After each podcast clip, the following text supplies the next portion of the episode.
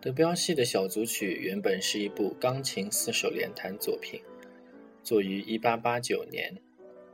作品经过海里布塞尔的帮助，把它改编成了管弦乐曲。整部作品总共分为四个乐章：第一乐章在船上，第二乐章行列，第三乐章小步舞曲，第四乐章芭蕾舞曲。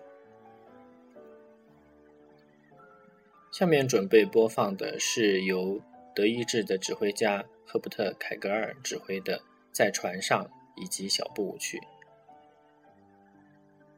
第一乐章在船上，可以听到乐队模仿出水流的感觉；而第三乐章小步舞曲是我在这四个乐章当中接触的最早的一个。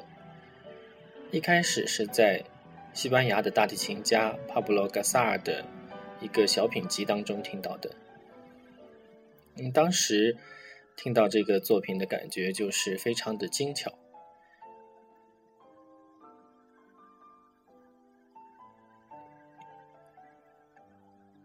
下面将要播放的就是第一乐章在船上和第三乐章小步舞曲。